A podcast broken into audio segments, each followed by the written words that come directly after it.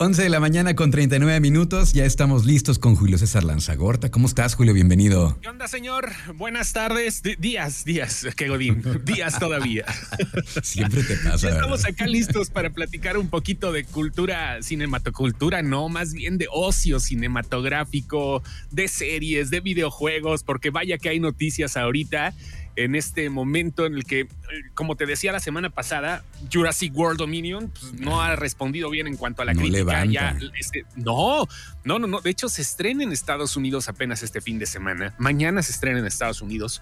Lo adelantaron aquí en, en nuestro país y en algunos lugares de Latinoamérica y pues ha sido la película peor reseñada de, todo, de toda la franquicia. Hay nada más. bueno, bueno, pues es que no, siempre se puede triunfar. Oye, ¿por qué le estrenaron primero en Latinoamérica? Bueno, en México en particular y luego en Estados ah, Unidos. mira, mi, mi teoría es que como mercado emergente puede resultar un poquito más factible que hagas este tipo de cosas. Y mi segunda teoría, que yo creo que se, es, la, es la más lógica, es que, pues, ah, pues quien piratea, vamos a estrenarla primero, ¿no? No, no me bueno, pues, híjole. Es la neta, es para ganarle un poquito a los demás, ¿no? O sea, porque suponiendo que eso sea real, lo que te estoy diciendo, que tiene mucha lógica, pues, obviamente la estrenas primero aquí, la gente va al cine y no este, al revés, ¿no? Que la pueden piratear de otros lados y ya sabes cómo es el proceso de la pirañada. y pues así es esto, ¿no? Bueno, eh, ¿con qué quieres comenzar? ¿Qué recomendaciones traes el día de hoy? Hoy hoy, este, bueno, toda la semana ha sido Netflix Geek, que ya sabes, es una, una semana donde te hacen un montón de ah, anuncios de un montón de cosas. Este, eh, de, muchas cosas que llegarán, pero vaya, realmente eh, son cuestiones más de la plataforma que tarde o temprano veremos ahí. Eh, pues clavadas, ¿no? Viene una cosa de Guillermo del Toro bien interesante, que es como la, una antología con diferentes directores que se llama The Cabinet of Curiosities. este, esa, esa cosa del gabinete de las curiosidades era como de esos cuartos de la Europa antigua, de, muy este, arraigados, donde los nobles compraban o conseguían piezas arqueológicas de museo muy raras que también se los chamaqueaban, ¿no? Ay, mira un cuerno de unicornio, ah, cosas así. Pero esos eran los gabinetes de curiosidades o cuartos, no me acuerdo cómo se llamaban, y ahora Guillermo del Toro saca esa onda que, bueno, pues vendrá bastante bien. Se anunció, por ejemplo, la llegada de Sandman, una de las mejores, de las más esperadas series basadas en en, eh, eh, en el universo de Vértigo, que es primo hermano de DC Comics. Se anunció fuera de Netflix, bueno, vamos a ver un recorrido porque han sido muchas cosas las que se han anunciado. Se anunció Prey, por ejemplo, la nueva película de Depredador que será para Hulu, en este caso Star Plus.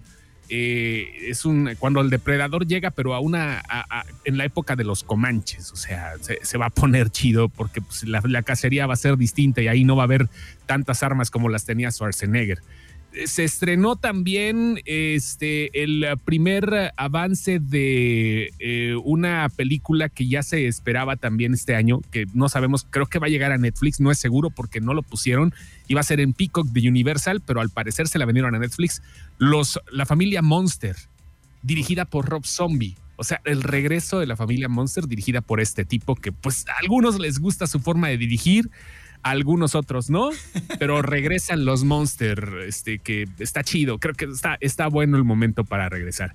Y hoy estrenaron también, bueno, estrenaron también el avance de Black Adam, la película de la roca que pues mira, es la roca más con una capucha, ¿no? Y con superpoderes, no lo habíamos visto así, pero pues sigue siendo la roca haciendo sus jetas, ¿no? No, puede, no tiene otra. Pues ah, vamos a ver suyo, como siempre en lo suyo, en lo suyo como siempre, La Roca siempre anda así, ¿no? En, en, el público lo quiere mucho a La Roca. Sí, sí, sí. Y quizás a lo mejor en algún momento se vuelve, se vuelve este político y se vuelve presidente y estaría chido, ¿no? A ver, a ver qué tal.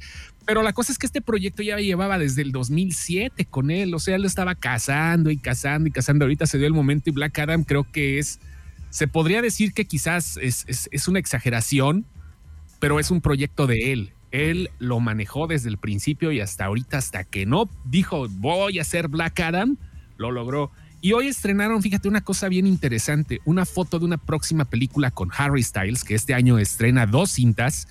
Este, estrena, estrena una con eh, Florence Pugh y, la otra, eh, eh, pues será directamente para, con, es con esta chava que salía en en The Crown, eh, se llama, se pide Corin, se me olvida el nombre, ¿cómo se llama? Este, ah, bueno, la que salía de la princesa Diana, ¿no? Ok. Sí, ella. Y, y bueno, esta segunda película se llama My Policeman, está basada en un libro y habla de un triángulo amoroso entre una esposa, la esposa de Harry Styles, Emma Corrin es el nombre, y, el, y, otro tipo. O sea, el triángulo es un triángulo gay, ¿no? Pero llama la atención lo que hizo el director en esta ocasión. Los actores son David Dawson, Emma Corrin y Harry Styles. Y en esta ocasión el director dice, ¿sabes qué? Lo que pasa es que las escenas son muy explícitas son muy explícitas las escenas y como hay eh, tanto escenas heterosexuales como homosexuales con mucho lenguaje corporal, se contrató un coordinador de intimidad. ¿Habías escuchado eso no, alguna ¿qué es eso? ¿Qué es un, coordinador de intimidad? metas en la chamba, ¿no? coordinador de intimidad es el que hace que los actores se sientan cómodos al momento de filmar esas escenas. En algunos lugares, en muchos, muchas películas utilizan algo que se llama doble de cuerpo o sea, nada más ponen la cara de la o del protagonista y ponen a otros, pues ahí al delicioso, ¿no? O sea, y además pone la cara y hacen ciertas tomas, pero aquí creo que lo que está pidiendo el director es que, ¿sabes qué? Pues, le entrara, ¿no? Y bueno, Harry Styles ya sabes que es em, emergente, ¿no? No tiene problemas Harry Styles con eso, pero aún así, eso de coordinador de intimidad para una película es la primera vez que lo escucho y me llamó la atención el nombre porque es el que se encarga de, que no les dé pena, ¿no? Que se pongan a De que entren en confianza. Sus, Así que entren en confianza. Está, interesante ese, ese, proceso. Se estrena en octubre, se llama My Policeman Está basada en un libro del 2012 y se ubica en 1957, por ahí así el tiempo de la película. ¿Y está y está en dónde va a estar? ¿En cines? En, en, cines, en cines. Este, eh, eh, va a estar en cines, ¿eh? Así que, este, pues vaya, si alguien la quiere ver y todo el rollo, pues ahí está otra de Harry Styles que anda, que anda sobres. Y también pues vamos a ver ahorita con la, eh, la, señorita Julia Garner, que le ofrecieron el puesto para que se quedara como Madonna ah, en la película autobiográfica. Julia Garner, que la vimos en Ozark, ¿no? Por ejemplo. Muy aguerrida, muy, muy pasional su mensaje. Sí, muy buena. Ya tiene dos globos de oro por, por Ozark. Sí, claro. Eh, claro, claro. Este, y, viene por ahí. Se va, se, se, convertiría en Madonna. Y otra nota rápida de cine, también el, el director Todd Phillips Ah, promovió en Instagram un, este, un guion de Joker, este, Joker 2, tal cual. O sea, el nombre no lo, no lo pone tal cual, pero se nota una portada de un, de un libreto donde eh, en rojo y negro le pone folie à deux. No sé cómo se pronuncia, no sé francés. Discúlpeme si algún francoparlante. Búrlense de mí, me vale gorro. No pasa nada. Pero ¿cuál sería la traducción de eso? Es como delirio compartido, sería más o menos. y esto habla de que seguramente eh, pues veremos a mm. Joaquín Phoenix con pues con Harley Quinn. Claro. O, otra enemiga que se llama Punchline, que no tiene ni un año que se acaba de estrenar en el Bativerso, pero también está completamente orate, ¿no? O sea, pues, habrá que ver. Habrá que ver. Y también había, no sé si fue un fake news, eh, que una fotografía de, Joaquín Phoenix con, con el, este mismo libreto. ¿O eso fue mm. fake? fake? No, no es Joaquín Phoenix. Lo que pasa es que Todd Phillips se parece un montón en la foto a Joaquín. Ah, Yo creo que eso, ¿eh? Sí, ah, sí, sí. Entonces no, entonces no. no, lo único que tenemos es, son puras, son puras eh, suposiciones, pero no hay nada así como un todavía algo, algo oficial, todavía no. No, no, no. O sea, no, no es suposición. Oficial está el libreto, pero todavía no cierran trato con Joaquín. Sí lo van a cerrar. Hay nueva administración en Warner y se está poniendo las pilas, ¿eh? O sea, sí, sí están llegando a barrer cañón, porque ya ves que lo compró Discovery y están llegando a barrer con todos los de Warner Bros. Pictures, ¿eh? O sea, ahí van a meter a algún tipo que se encargue de DC Comics, así como lo está haciendo Kevin Feige en Marvel. Este, vaya, se va a poner acá medio pesadón el asunto para, para la gente que quiera saber qué sucede con lo nuevo que llegará de Warner en general, no solo de DC. Y pues eh, esta película imagínate, Joker ha sido la película clasificación R, como le ponen allá, con más recaudación a nivel mundial. Para adultos, vaya, ¿tú crees que no le van a llegar al precio a Joaquín Phoenix, a Todd Phillips? Y es más, podría caber la posibilidad de que Todd Phillips, que en alguna ocasión dirigió ¿Qué pasó ayer? y todo este tipo de películas, se convierta en el nuevo líder de DC para, para eh, los proyectos que hagan en cine y televisión. No sabemos todavía. pero puede, ser. Oye, eh, antes de ir a música, yo traigo, tengo, tengo este, dos temas por los que estoy muy entusiasmado. También en Netflix se compartió el primer tráiler de esta serie que es de los mismos creadores de Dark, de los mismos escritores, que se llama 1899, que básicamente es un, es un barco que viene de Europa hacia Nueva York y conviene con, con personas de todo el mundo y de pronto se encuentran con otro barco que al parecer es un barco fantasma y comienza toda la trama que a estos directores les gusta con muchos personajes y muchas historias enredadas que al final es eh, pues es más sencillo, parece que es muy complejo, pero al, final es más, más sencillo de lo que parece. Y esto se va a estrenar este año, parece que ya en, el, en, algunos meses se va a estrenar. Entonces, y pues, también de Netflix, eh, importante la serie, sobre todo por lo que lleva detrás de los mismos autores y el bastante loco. va, a estar bueno. Y la otra es una miniserie que ya tiene ahí desde agosto del, del 2021, no sé por qué no la había visto. No sé cómo catalogarla, Julio. Yo te decía que es algo así como horror surrealista. Eh, se llama Nuevo Sabor a Cereza. Eh, está situada en la época de los 90, es una chavita que va a Los Ángeles, que es una directora de cine y quiere presentar su corto, entonces empieza ahí a tratar de filtrarse en el complejo y complicado mundo del cine para poder tener algún contacto que, que, financie su película. Se encuentra con este productor que rápidamente pues eh, hacen clic, eh, se llevan muy bien, al productor le interesa su película, pero eh, le juega chueco y pues se, le roba la película. Le hace firmar ayer unos documentos y le roba la película. Ok. Y pues esta chica, muy molesta, eh, encuentra una bruja, una bruja en Los Ángeles, que le ofrece pues hacer sufrir a este productor. Y ahí comienza la película, la miniserie, perdón. Fíjate, los, nombres de los, los nombres de los capítulos para que más o menos vean de lo que les estoy hablando. Hay uno que se llama Bello Público, otro se llama ah. Bengala, otro se llama batido de renacuajo, otro se llama baño lácteo, huevo y cuerpos. Ya para que más o menos para que más o menos se vayan imaginando de qué trata esta miniserie Nuevo Sabor a Cereza. Y visualmente es bellísima. Tiene esta estética de luces neón, de mucha niebla, de filtros verdosos, este, imágenes, eh, perdón, escenas en la oscuridad con estas eh, luces neón así que se ven de pronto esta, esta estética eh, noventera, ochentera. me recordó mucho a los primeros capítulos de, de este Stranger Things.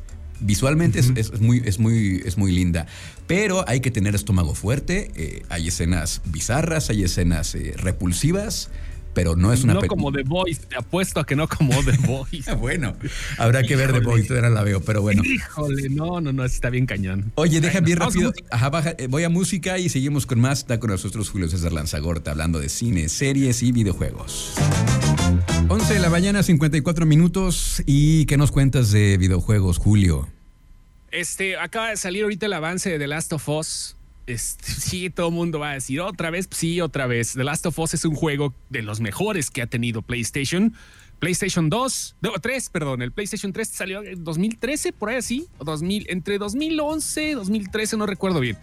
Salió una versión para PlayStation 4 y ahorita acaba de salir la versión para PlayStation 5. Están de moda los remakes, ¿eh? O sea, porque pues es que le venden a la gente, ay, es que ahora se va a ver más fluido, ¿no? Los gráficos en 4K y todo eso. Sí. Y pues ten por seguro que sí se va a vender, ¿no? Porque aunque no sabemos el servicio, el servicio de paga de PlayStation que va a cambiar y que se va a convertir en una especie de Game Pass, o sea que te va a dar un montón de juegos a la carta, llega en el mes de julio seguramente podríamos asegurar, por, por, tratarse de un proyecto de la casa, que va a que, que, este The Last of Us se podría jugar gratis. No sabemos, ya existe una cajita ahí a la venta para los que les gusta el juego físico, pero bueno, acaba de salir este proceso de, de, nuevo jueguito que realmente pues, tiene 11 años, ya hasta la serie va a salir. Digo, en dado caso que sea en 2011, no recuerdo, eh, si no tendría, sí, 11 años. Y este, va a salir la serie en HBO, ya no tardan en sacar ahora sí el primer avance, eh, que espero que se estrene este año o principios del próximo. Y eh, la moda de los refritos, como Resident Evil 4, que es uno de los pocos juegos que ha estado en cuatro generaciones distintas. Fíjate, yo lo tuve en GameCube. En cubo lo tuve. Eh, eh, ahí salió de manera exclusiva por primera vez el Resident Evil 4, muy distinto. Después salió para Xbox, bueno, para PlayStation 2, luego para PlayStation 3, PlayStation 4 y ahora llegará un remaster en el 2023 para las nuevas generaciones, obviamente, y con cosas, con cosas nuevas, ¿no? Pero es uno de los pocos juegos que ha estado presente el mismo juego con diferentes versiones en todas las últimas cuatro generaciones de consolas. Ahí nada más. E, interesante también lo que, lo que estábamos hablando hace rato de lo de Xbox. Sí. Porque esto ya se venía planeando desde hace mucho tiempo. Viene un sistema directo de juegos de la nube en tu pantalla. Tiene que ser una marca específica, no va a ser en cualquiera. Ay, no me sirve aquí en mi Broxonic blanco y negro. No, no. si alguien tiene todavía una de esas, no, no funciona. Va a estar en las pantallas Samsung y pues a partir del 2022 no sabemos si esto vaya a ser bien específico para Latinoamérica, si tengamos que esperar aquí en nuestro país pero dentro de la Smart TV va a llegar una aplicación este, para que puedas jugar con Microsoft Edge y que puedas hacer tu experiencia directamente en la pantalla sin consolas, sin consolas. Obvio necesitas tener una conexión decente, cosa que no tenemos bien en nuestro país. No, pues hay que ser sinceros, ¿no? La verdad es que sí, digo, en algunos casos sí funciona, ¿no? Pero de todas las compañías de repente siempre hay algunas problemitas que te impiden tener una conexión decente este, hasta cierto punto hablando de que te entreguen los estándares completos de velocidad. Pues, pues para la gente que no tiene consola está bien. Que, que van a ser 100 juegos que se van a poder jugar directamente desde la nube sin la necesidad de consola, pues a ver qué tal, no sé si vas a jugar con el control remoto, cómo vas a jugar o qué onda, porque pues... Sí, no, no, no, con consola, bueno, puedes jugar con el control. O sea, por eso los controles son Bluetooth para que se puedan enlazar con muchos dispositivos. No puedes, tú puedes jugar con el control de Xbox hasta en tu ah. teléfono si quieres. Yo decía con el de la tele, pues, porque dice que no se ocupa la consola. no, que si ni que fuera Telegana. Oye, ¿te acuerdas de este, Telegana? Ah, te, los, sí, los controles. Y con Doctor Chunga. Qué viejos estamos. Sí, Julio, muchas gracias. Adiós, nos vemos la próxima semana. ¿Cómo te seguimos en redes? Sin excepción, ahí búsquenos y ahí nos encuentra. Gracias, Julio. Un abrazo. Adiós. Vamos a una pausa y seguimos con más aquí en Trion Live.